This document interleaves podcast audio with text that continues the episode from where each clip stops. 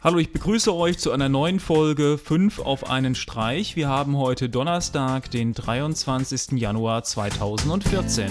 Als erstes ein kurzer Software-Tipp und zwar wurde iTunes 11 1.4 veröffentlicht. Es wurden neue Sprachen hinzugefügt, außerdem einige Stabilitätsprobleme behoben. Der Download ist über die Apple-Seite verfügbar.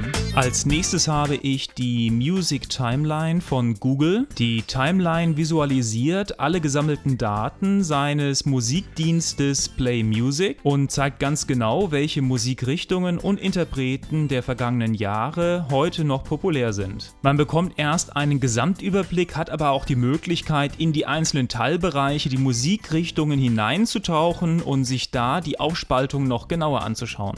Die App ist von dem Big Picture Team, die auch andere Daten akquiriert haben und in interessante interaktive Grafiken umgewandelt haben.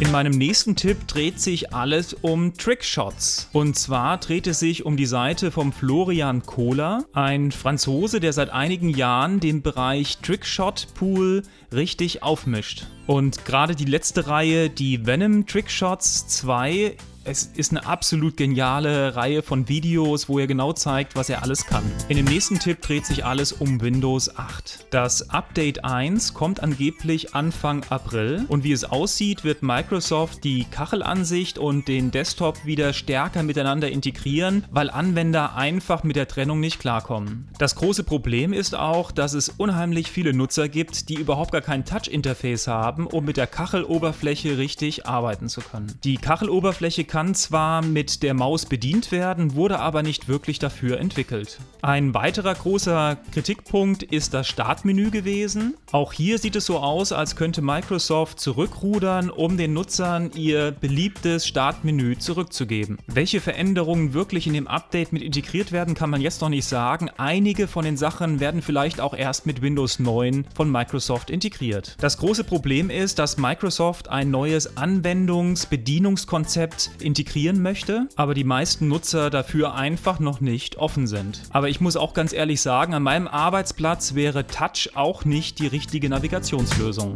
Und zum Abschluss habe ich noch einen Kinotipp für euch. Und zwar kommt heute I Frankenstein in die Kinos. In dieser Frankenstein-Wiederauflage gerät das Urmonster zwischen die Fronten zweier Dämonenclans und muss als Action-Superheld die Menschheit vor der Vernichtung retten. Das war's wieder für die heutige Sendung. Schaut bei Twitter, Facebook, Google Plus vorbei, abonniert uns auf YouTube und dann würde ich sagen, bis morgen.